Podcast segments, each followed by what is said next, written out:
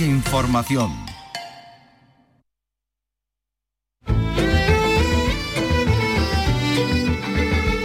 En RAI, Andalucía es cultura. Con Antonio Catón.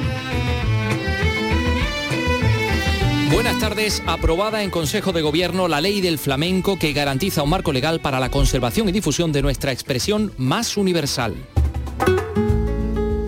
Una ley esperada, una ley que, que yo creo que todos convendremos en que era necesario, habida cuenta de que el flamenco es sin duda alguna uno de los elementos identitarios más importantes de nuestra cultura, de nuestro acervo cultural en Andalucía. Y una ley que establece que el flamenco se va a estudiar en las diferentes etapas de la enseñanza no universitaria incluye un plan de formación anual para el profesorado en esta materia. Así lo ha dicho, acaban de escucharlo, consejero de Cultura Arturo Bernal, dando a conocer los pormenores de una ley a la que ya se han referido esta misma mañana los flamencos y esto ha sido en la presentación de los espectáculos de la Bienal en el Teatro Maestranza.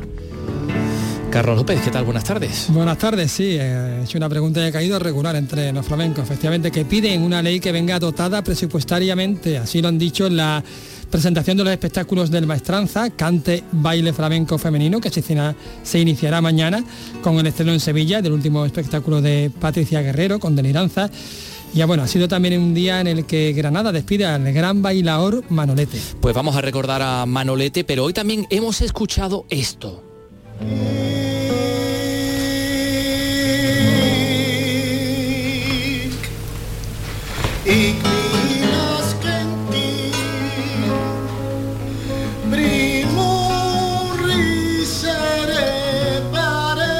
El cantador José Valencia, un lebrijano cantando en latín.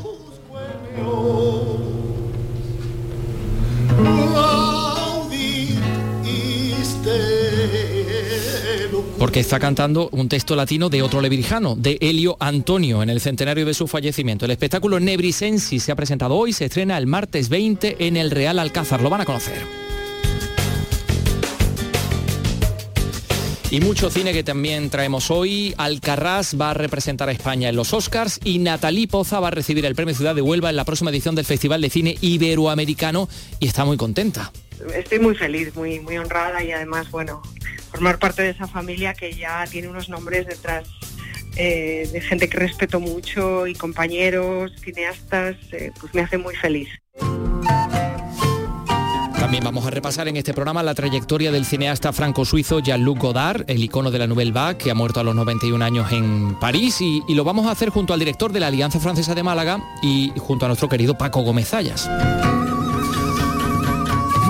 Y hoy se cierra la compra de una manzana de casas en Almería. Es una expropiación forzosa de estos inmuebles para mejorar la visibilidad de la Alcazaba. Van a hacer una especie de paseo de los tristes, pero en Almería. Esto y muchas otras cosas les vamos a contar en este programa que realiza Ángel Rodríguez y que produce por primera vez Josep María Omans. Andalucía es cultura con Antonio Catoni.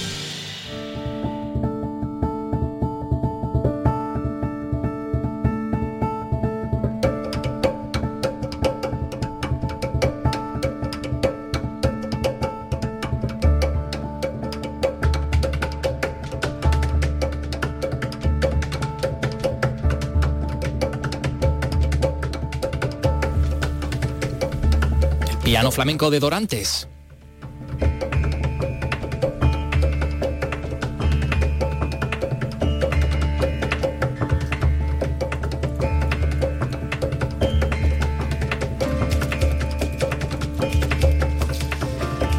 Y ahí con, hasta con una máquina de escribir hace este, este hombre música.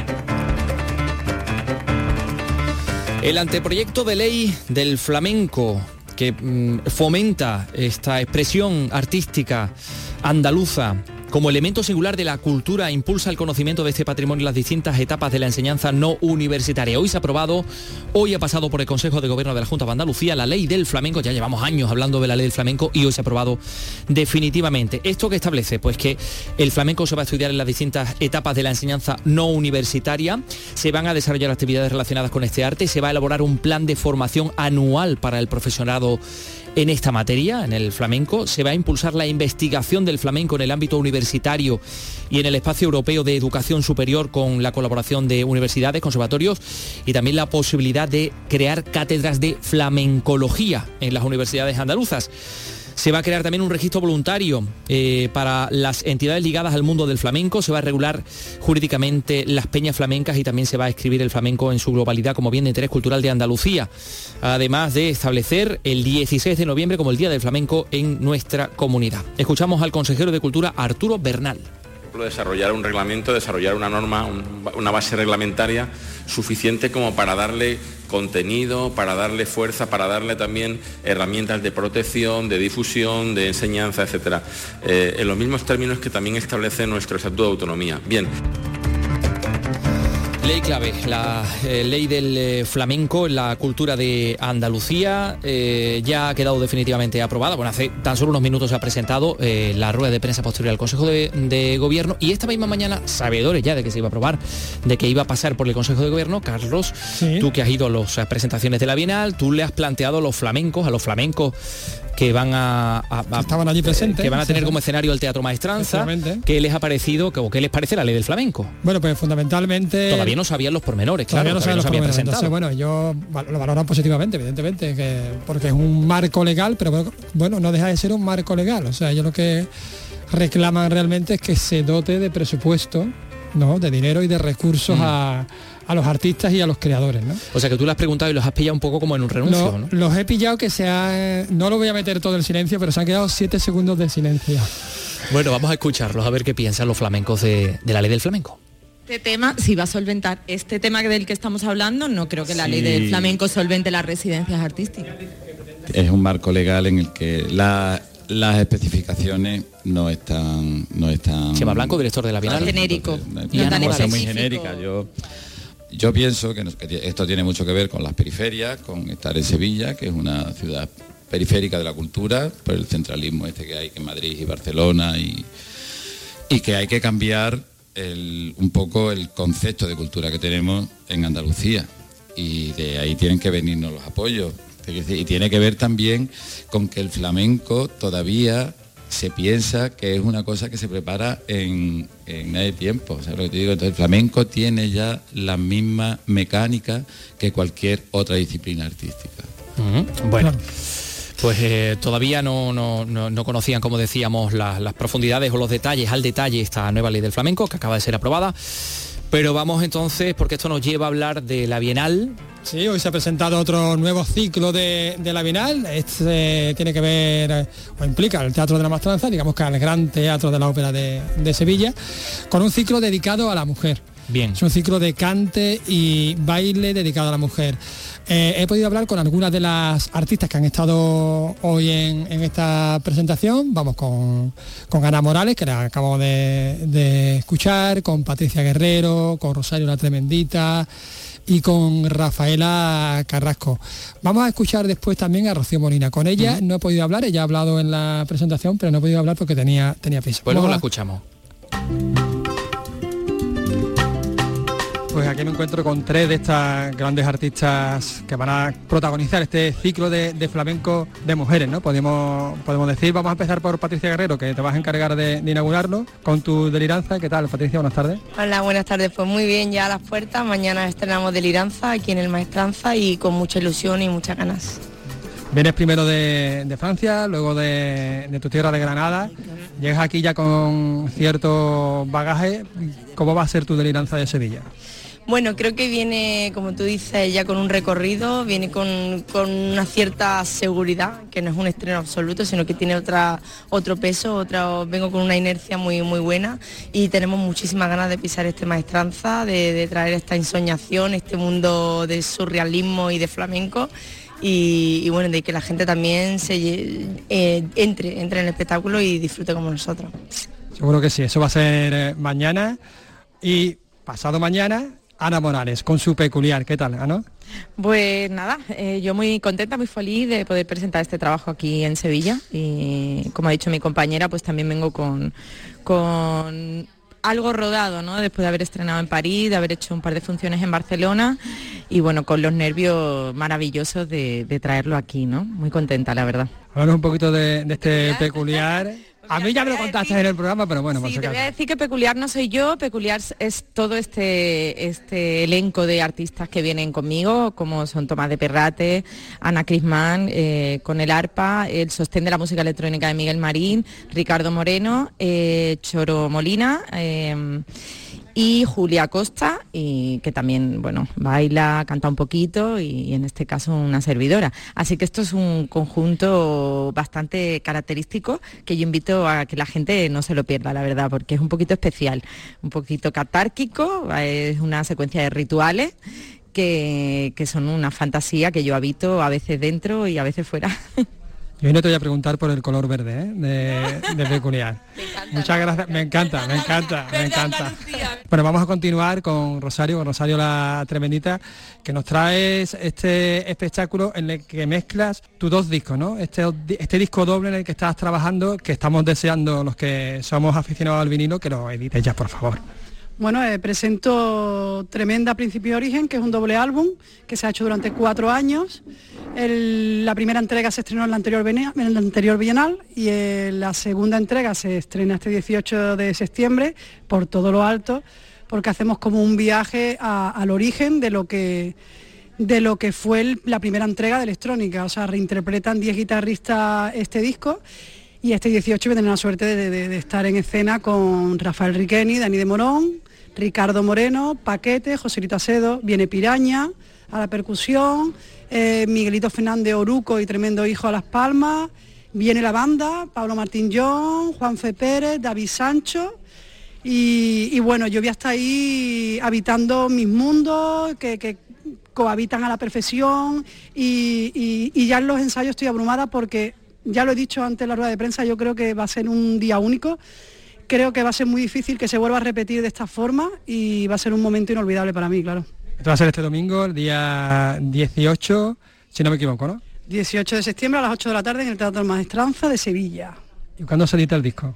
Eh, todavía no se puede decir? el disco sale este viernes, eh, se estrena dos días antes, sale a la venta en todas las plataformas digitales, en CD y en vinilo. Ah, pues ahí estaremos los que somos... Los melómanos van a tener el doble álbum que yo invito a que se lo hagan de ida y de vuelta seguido con una copa de vino, que es como hay que escuchar las cosas. Ole, ole, yo espero que me lo firmes. ¿eh? Yo te lo firmaré encantada. Bueno, pues mira, también ha aparecido por aquí ahora mismo Rafaela Carrasco, que está por aquí atendiendo a, a otros medios, que también estrena aquí en, en Bienal. ¿Qué tal, Rafaela? Hola, muy buenas, todo bien. Bueno, tu espectáculo Nocturna Arquitectura, del, insomnio, que es un viaje precisamente sobre, sobre, bueno, sobre esta este momentos de, vigilia, ¿no? Sí, eso es, sí, hacemos un viaje por una noche de insomnio. Eh, bueno, los creadores, yo además eh, duermo normalmente bien, pero en momentos de creación pasan noches eh, largas en las que la cabeza no para de crear y no para de crear imágenes sobre todo. De hecho, las primeras horas de la noche siempre son las más creativa a nivel de imágenes y yo trabajo mucho a partir de las imágenes, o sea que, he ido siendo un poco fiel a lo que ocurría en, esa, en esos momentos para ir creando este, este proyecto. Este proyecto que podremos ver el 26 de septiembre, si no me equivoco, ¿no? 26 de septiembre a las 8 de la tarde, Teatro de la Maestranza. Pues vamos a dejar eh, de dormir ese, ese día, esa hora. Vamos a estar muy pendientes de tu, de tu espectáculo. Muchísimas gracias. Muchísimas gracias a vosotros. Bueno, oye, Rocío Molina que también estaba y que va a encargarse de cerrar el ciclo con Carnación, el 30 de septiembre. El 30 de septiembre, un montaje complejo que ella considera que no es flamenco. Mi trabajo esta vez ha sido un poquito, al final no deja de ser lo mismo, pero un desapego del presente. Incluso para mí no ha sido fácil asumir de que esta pieza no es flamenca, ¿vale? O sea, bueno, tengo un compañero de, de baile por decirlo, porque tampoco es que baile, tampoco bailamos, tampoco cantamos. No se lo pierdan. No canta, no baila, no se lo pierdan. No, no es lo que entendemos a lo mejor un público de Bienal, lo que se entiende por baile, lo que se entiende por baile, por, cante, voy con un ex cantador, voy con una soprano, un DJ, con un coro religioso, eh, con una violinista coreana americana. Eh, entonces, bueno, de eso es mejor dejarse llevar y ya está. Y si no te, y si no estás a gusto, pues, pues permanecer no está mal. Yo lo que tú digas. Pues no lleva Dice nada, Chema Blanco que es lo que, lo que Rocío sea, diga. y Así ya está. que Pues le ha faltado un- una hormigonera y, y- Bueno, y- lo que- y- lo que ella quiera. y un Josep Mario Mans. Bueno, un sí, también, también. También ha dicho que, que igual eh, los de las filas de medio y de atrás necesitan prismáticos, porque Ah. hay detalles que se pierden. en la obra, ¿eh? Mm. Ojo, cuidado. Bueno, pues atención, ojito, ojito a lo que trae Rocío Molina, Ujú. nuestra bailadora, podemos decir, más internacional, después de haber recibido el premio de, mm, de la Bienal de Venecia. Pues ¿Eh? sí, bueno, ha tenido, ha tenido de hecho la, la crítica, la- eh, ha tenido muy buena crítica esta obra Sí. allí en Venecia. Sí, sí, sí, sí. Pues vamos a estar pendientes. Oye, precisamente todo esto, eh, querido Carlos, en un día en el que el mundo del flamenco granadino, bueno, y en toda Andalucía, ¿no? Pues Sí. ha despedido hoy al, al bailador Manolete, a Manuel Santiago Maya, eh, que fallecía este lunes a los 77 años y esta mañana el Teatro Isabel la Católica pues se ha convertido en la capilla ardiente, ¿no? Para que familiares, amigos, compañeros granadinos pudieran despedirse del que ha sido una de las grandes figuras del flamenco en la cultura de esta tierra, ¿no? Susana Escudero, cuéntanos, Granada. Premio Nacional de Danza y Medalla de Oro al Mérito de Granada, Manolete nació en el Sacromonte donde abrió en 2009 la Escuela Internacional La Chumbera, que todavía dirigía junto a su hija Judea y en la que ha estado impartiendo clases hasta poco antes de su fallecimiento. Hoy las tablas de Isabel la Católica sobre las que tantas veces bailó han acogido su féretro rodeado en todo momento de familiares y compañeros. Escuchamos a su viuda. Se va un artista, pero de verdad, con una calidad humana que es enorme. Era todo corazón. Era una gran persona, un gran compañero y uno de los grandes, de verdad. Reconocido como una leyenda del flamenco, ha recorrido el mundo con su arte. Sus compañeros hablan no solo de su calidad artística, sino también humana. Entre ellas, la bailaora granaína Mariquilla. Se ve un grande, un gran amigo y un pedazo de profesional como la copa de un pino. Yo creo que la experiencia de ser amigo de Manolete ha sido muy positiva. Dentro del mundo del flamenco es algo, complicado tener esas relaciones y esa amistad y ese cariño. Muchas figuras del flamenco se están despidiendo también de él desde ayer a través de las redes sociales, donde están dejando constancia del cariño y respeto que despertaba el que todos consideraban uno de los grandes. Manuel Santiago Maya, pues también nuestro respeto y nuestro abrazo a, a la familia del gran bailador Manolete. Bueno, eh, vamos a cerrar entonces el capítulo del, del baile, eh. Carlos, Sí. y vamos a volver a la Bienal de Flamenco de Sevilla para hablar de uno de los estrenos que más eh, llama la atención, que es Nebrisensis, pedazo de cantador José Valencia, de Lebrija, De Lebrija. un homenaje a su paisano A su Elio paisano. Antonio en el centenario, quinto centenario del fallecimiento del eh, gramático, amor. humanista y Sí, de sí, todo, sí. Elio Antonio de Nebrija. Sí, él de hecho también ha destacado precisamente la faceta humanista de, de Elio Antonio, ¿no? Mm. Y, y bueno, vamos a poder escucharlo cantar flamenco en latín por primera vez. Efectivamente, lo vamos a poder escuchar el día 20 en el Alcázar, 20 Sí. el próximo martes, efectivamente. Marco, marco incomparable. Y lo hemos podido ya escuchar hoy en la presentación. José Valencia cantando un texto en latín de Elio Antonio de Nebrija.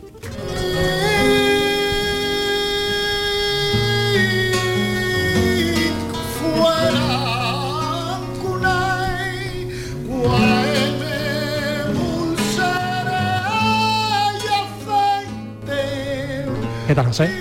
Hola, pues mira, encantado aquí de, de poder estar ya por fin en los prolegómenos de, de lo que es el estreno de este espectáculo y bueno, eh, con ganas ya de, de, de estrenarlo y de mostrárselo a la gente, ¿no?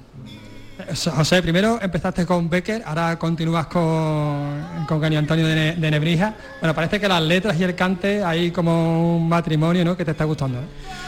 Es que las, sin las letras, la música, bueno, si es la sinfónica está, está muy bien, ¿no? Que a mí también me encanta, pero yo soy cantador y, creo que la palabra o, hace daño o, te, o te da más alegrías que nada. No, O sea que sin la palabra no, no- no sabemos cómo expresarnos muchas veces y creo que tiene que estar muy por delante y muy por encima de, de, de egos y de incluso estilos musicales y todo, ¿no? Porque es el significado de todo la palabra.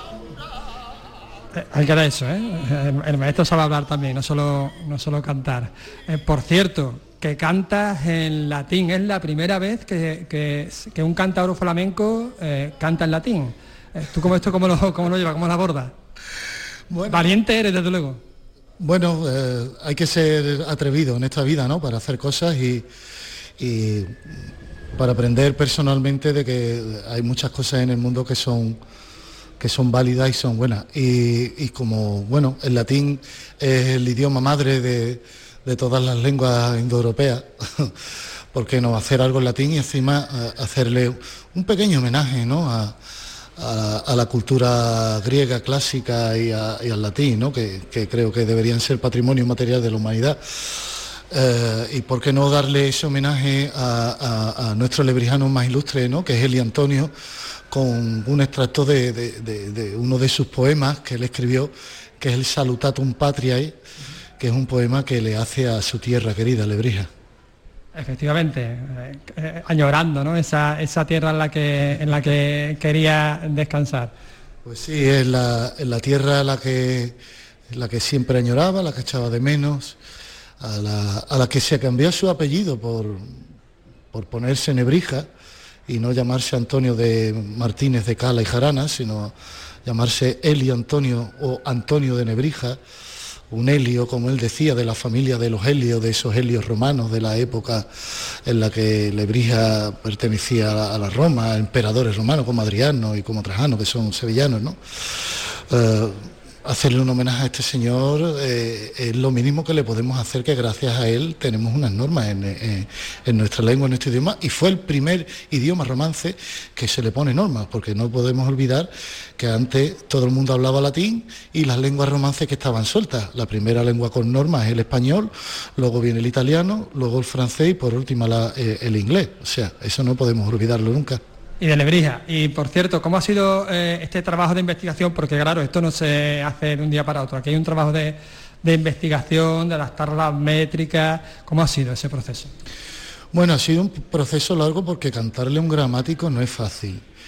Eh, hay que leer mucho, investigar mucho, preguntar mucho, informarte bastante bien, porque claro, desgraciadamente la vida de este hombre la conocen gente que bueno, han estudiado su vida, su carrera, catedráticos del latín, que no han tenido otra obligación que, para saber latín, profundizar en los mejores latinistas que ha habido, ¿no? y él es uno de ellos, con lo cual han tenido que profundizar en su vida, en sus quehaceres, en, todos sus ideales, sus proyectos, eh, y yo he tenido que empaparme de todo eso, ¿no?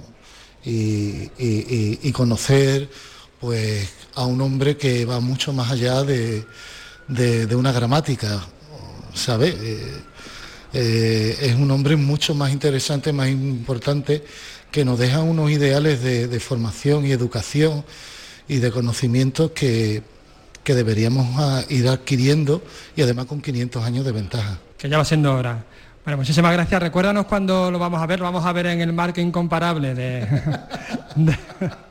del Alcázar, eh, ¿no? Marco incomparable que tiene también sus pros y sus contras, por cierto. Sí, lo vamos a ver en el marco incomparable del Alcázar, de los Reales Alcázares de Sevilla, el día 20 de septiembre a las 10 de la noche. Y luego el 23 lo estrenamos también, como no, en, su tierra, en Lebrija, ya que es un, proyecto uh, que eh, eh, me mandó a hacer el ayuntamiento, es de cumplida obligación de que Lebrija y Nebrija esté presente en su tierra el 23 de septiembre. ¿no? ¿Y el disco se convertirá?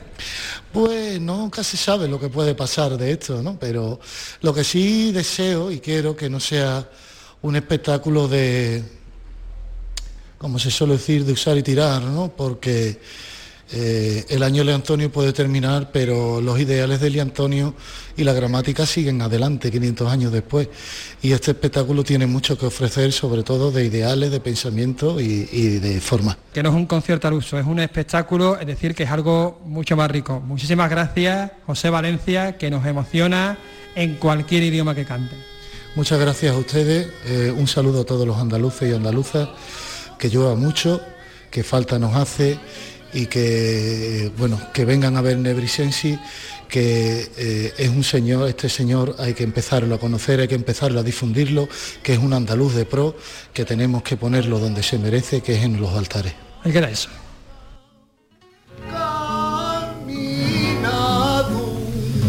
José Valencia, el martes Real Alcázar. Eh, Carlos, hoy, agenda de hoy del, Pues mira, de la Bienal. María Terremoto con Pedro Ricardo Miño. ¿López de Vega? Lo- eh, bueno, López de Vega en el Cartuja Center City, porque el López de Ah. Vega recuerdas que, que se cerró por obra. Bueno, eh, se reabrirá. Y Gerardo Núñez, ¿te acuerdas que lo contamos ayer? Sí. Que inaugura el concierto de guitarra desnuda en el espacio En el Turina. espacio Turina, perfecto. Bueno, son las 3 y 25, enseguida vamos a hablar de cine, que tenemos tela marinera que cortar ahí. Andalucía es cultura con Antonio Catoni. Andalucía es el legado del paso por nuestra tierra de numerosas civilizaciones y todas han dejado su sello. Despierta tu curiosidad por conocerlo en Ruta Mediterránea, un espacio para descubrir a los países y pueblos que nos rodean a través de nuestras culturas, orígenes y valores. Hay mucho en común. Ruta Mediterránea, todos los martes, desde las 11 de la noche, con José Carlos Cabrera. RAI, Radio Andalucía Información. Andalucía es cultura, con Antonio Catoni. Si el sol fos jornaler, no matinaria tant. Si el marquès hagués de batre, ja ens hauríem mort de fam. No canto Si el sol fuera jornalero no madrugaría tanto y si el marqués tuviera que trabajar pues, pues nos moriríamos de hambre. Eso dice esta canción popular catalana de las tierras de Lérida que es el escenario de la película que están escuchando. Bueno, están escuchando el tráiler de Alcarrás, de la primera película española que consiguió el Oso de Oro en Berlín y que ahora nos va a representar en los Oscars, eh, la representante española eh, al Oscar eh, de Mejor Película Internacional. Bueno, el, Alcarrás, Carla Simón, Oso de Oro en, en Berlín, la segunda película española más taquillera de este año y que se han puesto frente a Cinco Lobitos y a Asbestas. Este era el momento en que Carmen Maura comunicaba la noticia. Pues la película que va a los Oscar es Alcarrás. La película con actores no profesionales, con vecinos del pueblo de Alcarrás, en Lérida. Eh, y este es el argumento, la sinopsis de la película. El abuelo lo ha dejado de hablar, pero nadie de la extensa familia Solé sabe por qué. La familia cultiva una gran extensión de melocotoneros y después de 80 años cultivando la misma tierra, la familia se reúne para realizar juntos su última cosecha. Alcarrás, representante española eh, ante los, los Oscars, eh, grabada en esta localidad de la provincia de Lérida, en el límite con la provincia de Aragón y a la derecha del río Segre. Pero hoy también es noticia el fallecimiento del cineasta franco-suizo Jean-Luc Godard, el icono de la Nouvelle Vague que ha muerto a los 91 años en París, eh, según ha informado un diario francés. Eh, vanguardista, maestro de, muchos de los directores europeos del último medio siglo, conocido por clásicos como Al final de la escapada o Pierrot el Loco. En su palmarés, Oscar al conjunto de toda su carrera y palmas de oro, dos en concreto honoríficas del Festival de Cannes. Eh, vamos a repasar su trayectoria.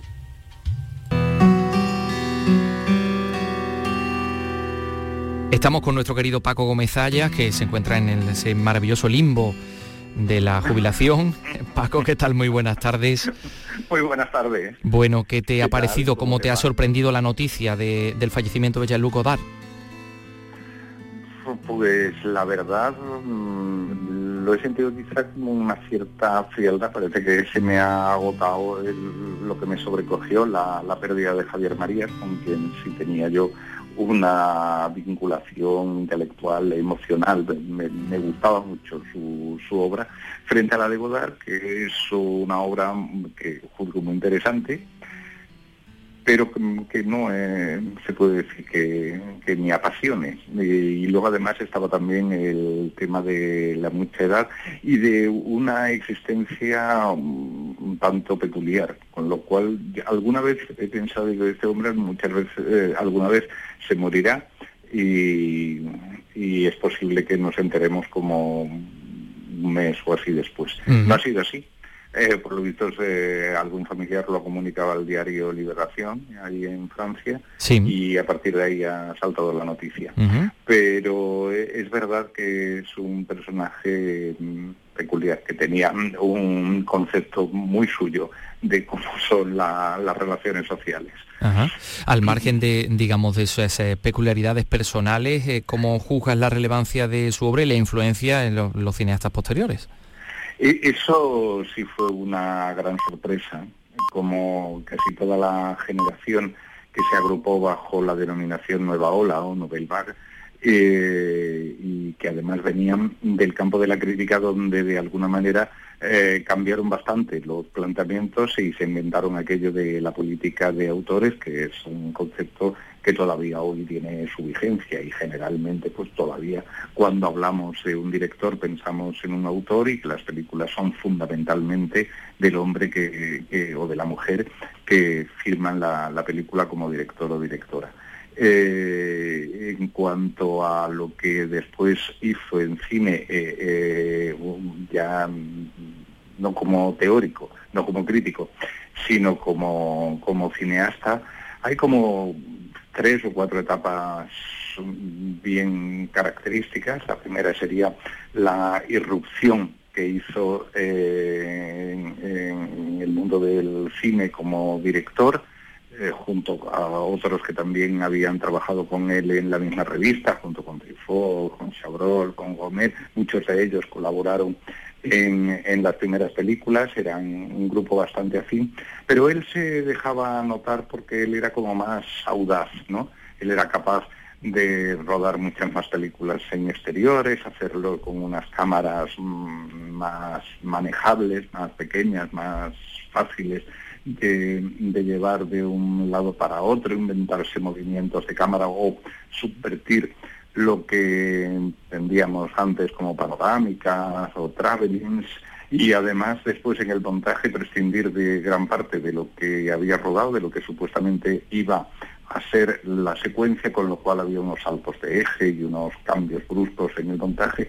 Y eso creó una, una gran influencia. Pero eso sería solamente la primera etapa. Lo que vino después sería mucho mucho peor, porque sobre todo ya, bueno, mucho peor o, o en fin, mucho más interesante, según algunos. Eh, sería esa reflexión ¿no? sobre el lenguaje cinematográfico de los últimos años, que le ha llevado prácticamente a apartarse de los circuitos comerciales y a hacer que sus películas se vean fundamentalmente o casi en exclusiva en museos y en cineclubs y en festivales y, en circuitos y en circuitos más pequeños.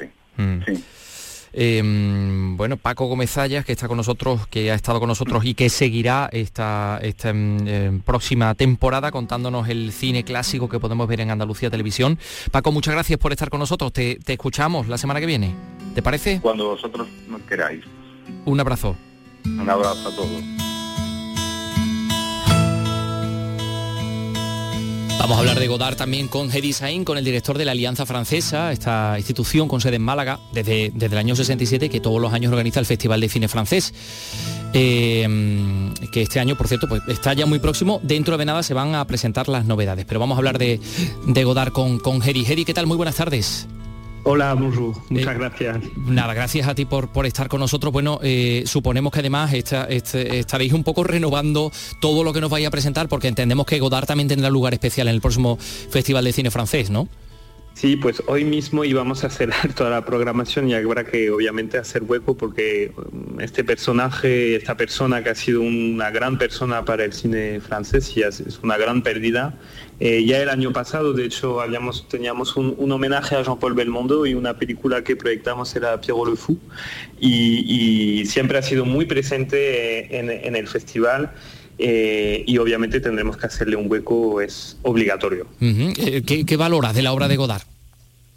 Eh, bueno, para mí es el cineasta de la experimentación, del político, del socialismo, de lo conceptual, pero también es el cineasta del, amor y, del deseo, ¿no? Que ha grabado sus, musas, entre las más conocidas, pues está eh, Anne Jadensky, eh, pero sobre todo creo que Ana Karina, que ha sido una de las mujeres con quien ha mm, compartido su vida y que ha grabado en muchas películas, creo que en siete películas como Vivre sa vie, eh, Le Petit Soldat. Y obviamente pues es un gran cineasta que ha contribuido a, esta creación de la nueva ola francesa, de esta corriente de cine con una nueva forma de escribir eh, mm, el cine eh, con una nueva forma de grabar. Antes hablaba eh, el otro compañero Sí, vuestro, compañero Paco Mezalla de, de esa forma de inventar, ¿no? De los, de los saltos de eje, de la búsqueda en el montaje. Exacto, de los y de los trucos que se inventaba. Yo me acuerdo que estudiando cine, de hecho, y hablando de Abu Suf, una de las películas que es la más conocida de, de nueva, de la nueva ola, eh, me acuerdo eh, estudiar un traveling que él había, había realizado, que es básicamente una persona en una silla de rueda que estaba empujada para poder hacer este traveling. O sea, cualquier truco valía para inventar nuevas formas de, de mostrar eh, una historia y me parece que, que es, eh, ha revolucionado el cine Godard. Bueno, pues tendrá lugar especial en el próximo Festival de Cine Francés de la, de la Alianza Francesa en Málaga, del 14 al 21 de octubre. Dentro de nada, como decimos, vais a presentar las novedades. No te voy a tirar mucho de la lengua, Hedy, pero sí nos puedes hablar de la novedad de un jurado joven, ¿no? ¿Esto eh, qué es exactamente? Sí, bueno, hemos anunciado varias cosas, en- entre ellas el, el jurado joven. La idea, pues este año era también eh, dar más contenido al festival y eh, juntar cinco personas que, de hecho, hasta mañana pueden las personas entrar en nuestra web y, intentar participar o poner su solicitud para ser parte del jurado joven. Eh, y la idea es buscar personas entre 18 y 35 años que son pues apasionados por el cine, el cine francés, el cine francófono eh, y que pues eh, vayan eh, durante toda la semana mirando la selección oficial y eligiendo pues lo que según ellos es la, mejor película del festival. Y un poco sabéis que la Alianza Francesa pues une dos cosas, tanto la cultura francesa y francófona, pero también el idioma. Y nosotros pues siempre hay un esto intentamos en cada actividades culturales pues añadir esta este tema de pedagogía, de difusión, de aprendizaje alrededor de la imagen, del cine. Tenemos las sesiones escolares que ya hemos anunciado la programación también. Ya están eh, casi 3.000 alumnos de toda Andalucía apuntada, apuntados ya para acudir a las sesiones escolares del festival con tres estrenos y eso es otro, otra acción que ponemos en marcha para unir pues educación y cultura que es un eje muy importante dentro de nuestra vocación como Alianza Francesa. Bueno, una, una institución además que eh, fue creada en el año 1883 eh, en torno a personalidades como, como Pasteur, como Julio Verne, eh, en fin, que tiene un centro aquí en Andalucía, aquí en Málaga, y nos vamos a aprovechar para mí que el francés, además, la lengua francesa es una asignatura pendiente todavía. He visto que tenéis unos cursos fantásticos online, o sea que le voy a echar un vistazo a ver si me, a ver si me animo y, y- y, en fin, y, y lleno, lleno ese hacer hueco. el test de nivel, puedes hacer el test de nivel de la 1 si es muy básico al, al C1 y ya pues vamos buscando opciones que hay muchas eh, para aprender francés. Nada, nada, yo tendría que empezar desde lo más básico. Bueno, pues Edis ahí, muchas gracias por estar con nosotros. Estaremos pendientes de la presentación del Festival de Cine de Cine Francés del 14 al 21 de octubre. Un saludo, Edi. Muchas gracias, hasta pronto. Bueno, son las 3 y 38 y a ver, a ver qué más cosas. Pues muchas cosas también que tienen que ver con con eh, ya eh, lo más cercano, ¿no? Aquí en Andalucía hoy hemos sabido, hemos conocido que la actriz Natalie Poza va a recibir el premio Ciudad de Huelva en el próximo Festival de Cine Iberoamericano de Huelva. Así lo anunciaba Manuel H. Martín, el, el director. Desde el equipo del festival estamos contentos de anunciar el Premio Ciudad de Huelva esta 48 edición que se celebra del 11 al 18 de noviembre. El Premio Ciudad de Huelva de este año 2022 es para Natalie Poza, una estupenda actriz española con una trayectoria muy importante en cine y televisión. Bueno, pero es que además los primeros en felicitarla hemos sido nosotros. Bueno, nosotros. Ha sido nuestra compañera de Huelva, Elena García. Me imagino que muy ilusionada, ¿no? Cuando uno le dan un premio. Sí, sí, sí, sí, sí. Siempre es una inyección. Yo por lo menos me lo tomo como una inyección de entusiasmo porque es una profesión muy incierta esta y, y es- estoy muy feliz, muy, muy honrada y además, bueno, formar parte de esa familia que ya tiene unos nombres detrás eh, de gente que respeto mucho y compañeros, cineastas, eh, pues me hace muy feliz. Claro que sí. Bueno, tú ya tienes un... Perdona, sí. Que, cumplís, que cumple 48 años. Claro, que no es cualquier evento, o sea, la, la misma edad que yo, Natalie, cumplo en breve también 48 años, tiene mi edad el Festival de Cine de Huelva. Tenemos mucho que celebrar. Eh, me imagino que, bueno, tú ya tienes un premio Goya, sabes lo que es recibir un galardón, ¿no? O sea, eh, eh, un premio Goya, bueno, pues yo creo que es de las cosas a las que uno aspira máximamente en el cine español, pero, pero todo hace ilusión, ¿no?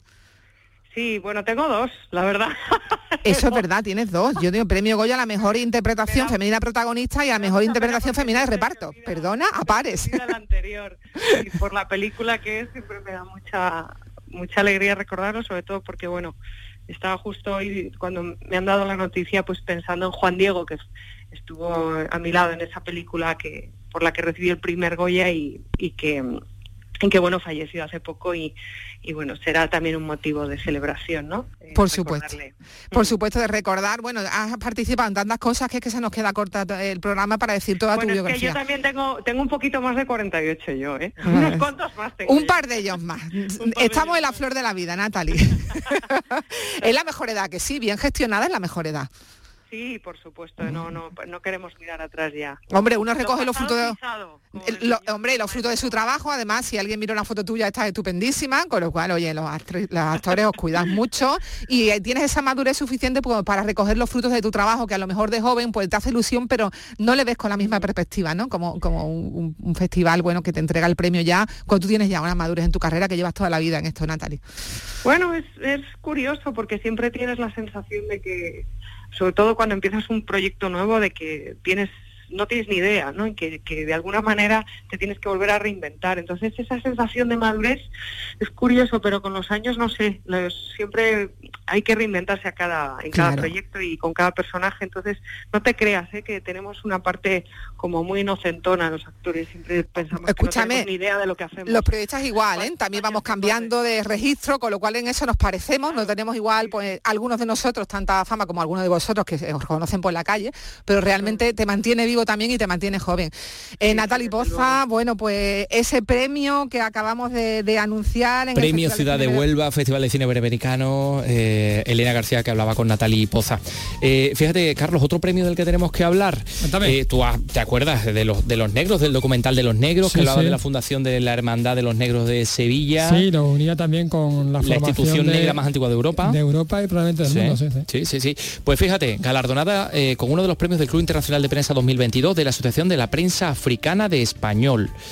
Eh, se le va a dar a Antonio Palacio por esta obra Los Negros, que, hace referencia a ese aniversario de la Hermandad de, los Negros, que incluye a un reparto de actores como, como Ana Fernández, como Jimmy Roca, como Cuame Hondo y el eh, jurado pues ha valorado la calidad de este cine documental, los aportes de memoria histórica afroespañola, los valores de solidaridad con la negritud, con la hispanidad, la reparación y va a tener un acto de entrega de este premio, de los premios internacionales de prensa en Madrid, con la presencia de autoridades, de previstas, tal y cual, en fin, de empresario, va a ser el 22 de este mes, a las 5 de la tarde, en los Jardines del Retiro Mira, de ya que hablamos de cine y de, y de flamenco también, para unirnos un poco, recomiendo el documental Gurumbé, canciones de mi memoria negra, que habla de esta, de la huella negra en el flamenco. La huella negra, en este caso en el flamenco. Bueno, estos premios, por cierto, déjame decirte que le vamos a pedir a Antonio Palacios, al director, que nos mande una foto con Ana Blanco, que es la presentadora, y con Pedro Pigueras, que también va a ser eh, va a ser eh, galardonado, eh, que ya nos ha dicho Antonio Palacios que nos lo va a enviar.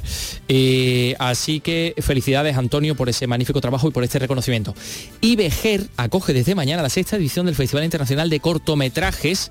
Ahora es corto. Serán cuatro días, eh, pues desde mañana hasta, el fin de semana, ¿no? hasta, el domingo, de, cortometrajes en Vejer. Oye, un, certamen que además se ha ido un poco asentando, ¿no? En esta localidad de la costa de Cádiz. Sí, porque mira, eh, comenzó en, la playa de Zahora, la playa que tú también conoces, sí. hace unos años, y bueno, este es el segundo año que se celebra en el, concretamente, en el Cine Teatro San Francisco, que Vejer mm. no, para, ¿eh? Estuvimos hablando también hace poco de flamenco precisamente allí. Bueno, se, han presentado al, de momento eh, más de 400 propuestas. Hablamos, si te parece, con su directora, con Amanda Díaz de Espada Durango para que nos hable de él, de este bueno, Aquí la tenemos. Amanda, ¿qué tal? Muy buenas tardes. Hola, buenas tardes. Qué nombre más, que nombre, por cierto, precisamente que es un, nombre eufónico absolutamente. Amanda Díaz de Espada Durango suena precioso. Bueno, prepárate a morir, bueno, vamos a ver, 400 propuestas. ¿Cuántas secciones hay en este Festival de, Internacional de Cortometrajes de Vejer? Tenemos la sección oficial, la sección andaluza, el cine de chiquillería y la sección joven. esto de la chiquillería es muy llamativo, ¿no? la chiquillería es súper llamativo porque además es un proyecto que, que los unís también con cine en, centros escolares, ¿no? Sí, em, van a venir los mm, niños de sexto de primaria y durante el jueves y el viernes de todos los coles de aquí de Vejer y van a ser los propios niños los que van a otorgar el premio al mejor corto infantil, ese corto de chiquillería. Bueno, bueno, bueno, pues vamos a hablar de esas propuestas. ¿Qué os ha llegado? Que, que no sé, que ya así a una primera, un primer vistazo, ¿qué te parece la, la calidad de las propuestas? Bueno, pues mm, muy, muy buena en general. Siempre, bueno, de 400 y picos cortos que llegan, pues eh, os imaginaréis que hay de todo, ¿no? Pero al final la selección son trabajos de una gran calidad. De hecho, pues por deciros, em, mm, el comité de selección ha seleccionado un corto de, de Carlos Saura y otro de Javier Fesser que compiten luego con gente que es mm, pues más amateur o, o menos reconocida que te están haciendo también trabajazos. También presentáis este año una novedad que es la sección Andalucía es corto, ¿no? ¿Qué nos puedes contar de ella? Bueno, pues siempre, mm, eh, o sea, este festival es un festival internacional y siempre ha habido bastante participación andaluza, pero nunca hemos tenido una sección dedicada a ellos. Entonces hacíamos luego de los cortos que no se, que no pasaban la selección para esa sección oficial, sí que cogíamos los mejores y los, y los em, proyectábamos. Pero este año hemos querido dar un poquito más de peso a esa producción hecha en Andalucía o por gente andaluza y tienen un, un premio mm, específico para ellos que está patrocinado por el grupo Califa y, y bueno pues ahí, ahí vamos a poder ver siete cortometrajes fantásticos, hay un documental, uno de animación, cinco de ficción y, bueno pues la verdad que mucha calidad también la visión que tienen los andaluces. También de, un festival bueno, que cuenta con un jurado, está compuesto por Julio de la Fuente, por la actriz, por el director Julio de la Fuente, por la actriz Rosario Pardo, la guionista Isa Sánchez, que además creo que se van a dedicar no solo a, a juzgar estos cortos, también van a dar ponencias, ¿no? Sí, eh, mañana inauguramos el festival con y va, a- va a empezar, va- digamos que va a hacer la inauguración Julio de la Fuente, que es un director asturiano, y, y va a hablar pues de cómo todo ese proceso de, del inicio de la idea hasta que ya tienes el corto ya producido, ¿no? Y cómo venderlo. Y, mm, y luego Rosario va a hablar un poquito el jueves de la interpretación en los cortometrajes e Isa pues va a hacer un poco un recorrido de lo que es eh, el mundo del cortometraje que ya bueno pues sabe bastante de ello. Bueno, que Vejer se está convirtiendo en un centro cultural también, Vejer ya conocida en toda España y fuera, absolutamente. y fuera de ella, porque bueno, durante estos meses de, de verano, que todavía estamos en verano, pues imagínate cómo está Vejer de bote en bote, pero que todo esto, toda esta riqueza se está echando, se está vertiendo también en la cultura, cosa que es muy importante, ¿no, Amanda? Eh, Es fundamental porque trae economía al pueblo y trae una economía además de calidad, de gente que viene a, a ver cultura y, y con un nivel adquisitivo pues que al, al pueblo pues evidentemente le interesa atraer ese tipo de público. Y, eh, sí, ya con el festival de jazz, con el de flamenco que ha empezado este año y el nuestro de, de cine, pues imagínate qué, qué buena oferta cultural tiene Vejer Cultura. Hablamos de la, de la entrega de premio. La entrega de premio oficial será el eh, próximo El sábado, sábado, ¿no? si no me equivoco. Sí. Son siete Sí. premios en una ceremonia muy divertida. muy divertida este año. Hemos querido mm, homenajear e- el humor eh, porque creemos que la comedia al final es un, es un, eh, un género que el público valora muchísimo, pero que luego el- el- los jurados o los festivales al final no le dan tantos premios. Entonces hemos querido homenajear.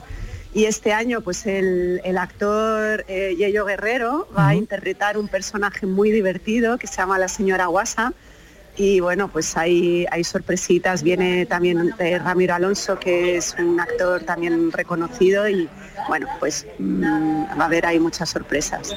Bueno, pues no vamos a adelantar nada, solo vamos a decir que Vejer desde mañana va a vivir esta sexta edición del Festival Internacional de Cortometrajes, ahora es corto, que Vejer está de dulce eh, ahora mismo, Siempre, porque ya, se han, dulce ya se han siempre, ido las multitudes agosteñas, ya está, sigue siendo verano, pero, pero tiene un saborcito muy especial y es el momento idóneo para disfrutar de la, de la creatividad cine. de toda esta gente. Sí.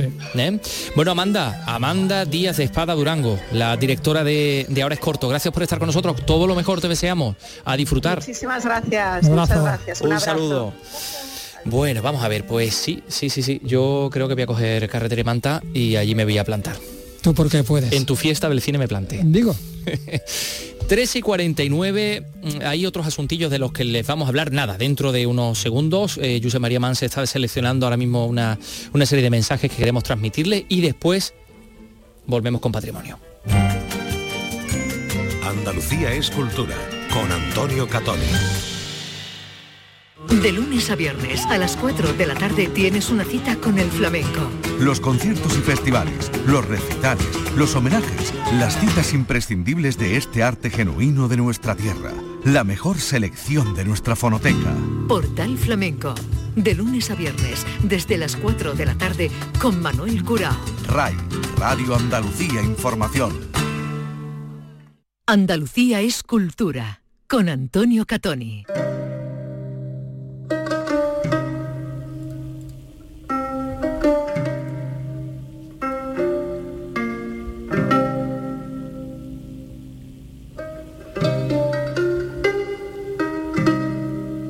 Carlos López está tocando un instrumento. Sí, sí, sí, sí. Mira, mira, mira lo que hago ahora, mira. Escucha, escucha.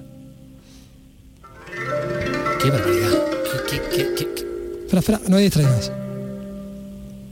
qué manejo ¿Eh? de la... Del, eh, no sé cómo, cómo, eh, cómo- cómo se llama este instrumento que estás interpretando. Esto se llama arpa de camas. Arpa de camas. El arpa de camas. no lo sabe ni él, pero bueno. Eh, pues Arpa mira, de boca, ¿eh? De Arpa de todas boca, formas, ¿eh? te digo que, fíjate, está tocando y habla al mismo tiempo. que Sí, sí, sí. una- eh, él tiene, yo creo que eh, cada hemisferio dedicado a una cosa. Pues, eh, querido Carlos, viene muy bien que estés tocando este, este instrumento de música, de música antigua que nos traslada a nuestro, a nuestro pasado, Sí, sí. porque A la- la- hablar de la Alcazaba de Almería. ¿La conoces? Eh, sí, la conozco poco, la verdad, porque me gusta Almería y he estado poco. Coincidido con ella en alguna fiesta. ¿no? Coincidí con ella en una fiesta de la que no me quiero acordar. La conozco poco. Bueno, vamos a ver. Te voy a contar que hoy se cierra la compra de una manzana de casas de la calle Hércules de Almería. Eh, eh, es una Qué, bueno- qué expropiación buenos forzosa arroces, de qué buenos arroces en, en Almería. El Almería, Te lo dejo ahí, el Almería, extraordinario, no solo arroces, bueno, hay otras cosas De todo, de fantásticas, todo, pero- como el calamar en aceite que a mí me vuelve loco, confitado ahí, está buenísimo. Pero en fin, te decía que la expropiación forzosa de estos inmuebles tiene como objetivo mejorar la visibilidad del entorno de la Alcazaba, ¿no? Eh, eh, la idea es un poco crear como una especie de paseo de los tristes, ¿no? Que es, tú sabes que vas pasando y vas viendo la Alhambra que te quedas ahí un poco impresionado, ¿no? Pues lo mismo, pero eh, en Almería y con la Alcazaba. A ver, Clara Aznar nos lo cuenta con detalle. La demolición de la veintena de inmuebles afectados en el entorno de la calle Almanzor y Hércules despejará las vistas a la Alcazaba e incrementará el espacio de zona verde con el proyecto Jardines Mediterráneos de la Hoya y el acceso peatonal a San Cristóbal. Un proyecto que no convence a los vecinos de la zona. para tener esa visibilidad pequeña, pues hay que vamos a destrozar viviendas. No, No lo creo que sea lo justo. Que la cazaba se ve, que no están ciegos. Mira, mira qué grande y hermoso está. Se ve por todos lados. No hace falta tirar nada. Que si lo van a hacer por bien de la ciudad y del contribuyente, estupendo. Pero que mira a la gente que lleva toda su vida viviendo ahí. La demolición está prevista para finales de año y supondrá un gasto para el ayuntamiento de más de un millón de euros. Bueno, pues ya ven que es una decisión Bueno, no del todo exenta de polémica. No, no, no del todo se A de polémica. los eh, vecinos no les ha sentado eh, del todo bien. Vamos, del todo bien, no, no ha sentado Nada nada mal, bien. de hecho, nada bien, mal, de sí. hecho. Bueno, vamos a hablar de otro asunto patrimonial porque en menos de, de nada, en menos de una semana, la Universidad de Córdoba va a comenzar las excavaciones de la ciudad romana de Melaria. Esto está en Fuente Ovejuna, eh, la parte norte de la, de la provincia, ¿no? Y son unos trabajos que en dos meses podrían dar sus primeros frutos y que el ayuntamiento quiere, mm, digamos, valorar, ¿no? Para, para que se convierta en un atractivo para toda la provincia. Eh, ahí está Antonio Monterroso, eh, arqueólogo con el que hemos hablado también en este, Alguna vez hemos hablado en este programa, ¿verdad? Hemos estado hablando del templo de Melcar y todas estas cosas. Bueno, hablemos de Melaria, escuchemos a Toñi Merino. Se trataría del único yacimiento de entidad en la zona norte de la provincia. La ciudad de Melaria ya aparecía mencionada en los escritos de Plinio el Viejo y se levantó en una zona fundamental para la economía de la Hispania romana, el origen de lo que hoy es Fuente Ovejuna. El yacimiento y su puesta en valor pretende ser también un revulsivo para toda esta comarca. Antonio Monterroso es el arqueólogo responsable de esas excavaciones. Que gracias al contacto con Córdoba las familias de allí crecieron, que gracias a esa iniciativa un día fueron mineras y otro día fueron agrícolas, todas esas enseñanzas del pasado son absolutamente actuales, han pasado por mil años, eso en la historia es nada, ni un suspiro, es como una décima segundo entre Hamilton y Vettel, nada, absolutamente nada, y eso puede servir, perfectamente que puede servir, y Melaria va a ser ese revulsivo, claro que sí. Las excavaciones comienzan el próximo lunes, en dos meses podrían salir a la luz los primeros hallazgos y el Ayuntamiento de Fuente Ovejuna ya ha iniciado los trámites para contar con un museo que albergue esos restos y donde se trabaje para catalogarlos. Pues le vamos a dar la enhorabuena al Ayuntamiento de Fuente Ovejuna porque como decimos en este programa siempre, la institución y la administración que apuesta por la cultura y por el patrimonio no se equivoca nunca. Nunca. Nunca. ¿eh? Eh, bueno, y vamos a hablar de, de lírica, porque el Teatro Cervantes de Málaga apuesta por el talento nacional.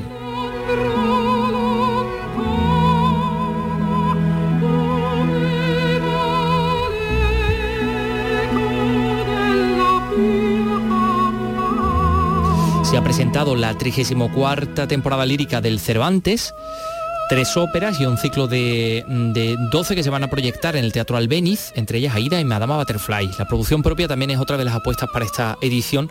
Asistió a la presentación nuestra compañera Mati Ipola. Adelante, Mati.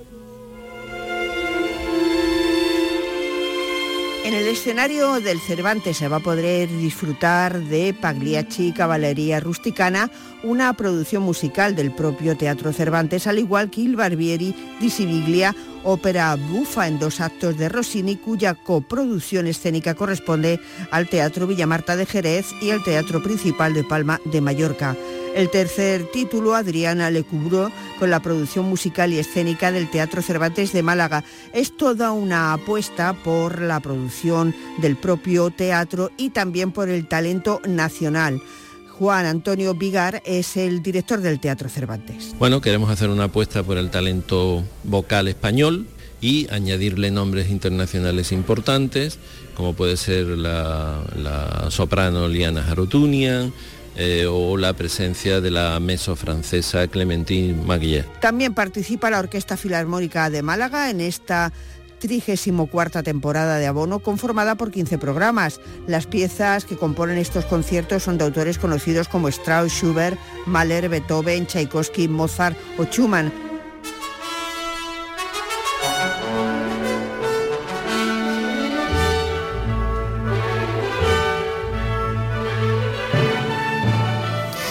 Bueno, pues una soprano mesofrancesa.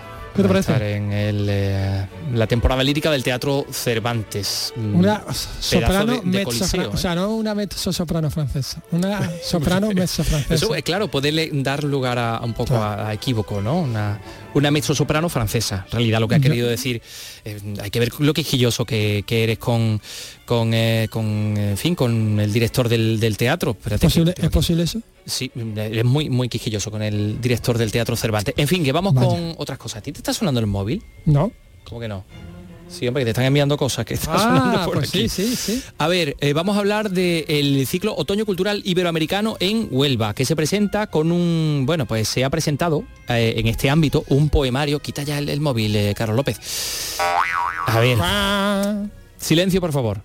Otoño Cultural Iberoamericano y ahí se ha presentado un poemario con códigos QR. Fíjate qué curioso porque tú puedes escuchar música complementaria eh, de, a los poemas, ¿no? ¿Ah, sí? Eh, Elena García, ¿nos da más detalles? Sí, venga. Dejes con tu ausencia. Esa 63 piezas tiene este libro disco del valverdeño Carlos Llanes, un amplio repertorio que pretende ser herramienta de ocio y disfrute. Su título Musas y Fusas, como las que inspiran en la creación y esa figura musical que forma parte de la vida diaria de un profesor de conservatorio que ha dedicado muchas horas a este intenso recopilatorio. y se me propuso desde el Otoño Cultural Iberoamericano hacer un libro con mis canciones en la que debajo de cada canción hubiese un código QR que nos lleva un enlace del YouTube. 40 de verdad que las he grabado yo solo.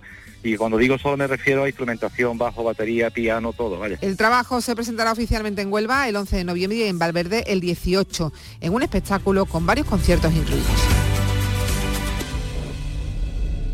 Gracias, Elena García. Y nos vamos a ir con Luis Eduardo Aute. Por más que me encuentre al que perdíamos hace poquito y que hoy habría cumplido años. Eh, nacía tal día como hoy en 1943. Le vamos a dejar ya con las noticias que está aquí Marisa del Barrio Sí, sí, está aquí preparada. Marisa esperando. Esperando, Eh, Carlos, hasta mañana. Hasta mañana. Un saludo de Ángel Rodríguez en la realización, de Josep María Mans en la producción, de Antonio Catonia en el micro. Adiós. Quiero bailar un slow with you. Tonight.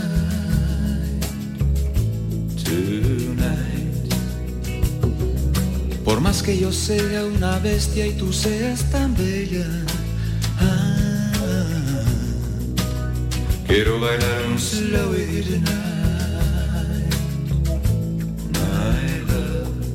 Ya puede caernos encima un diluvio de estrellas. Ah,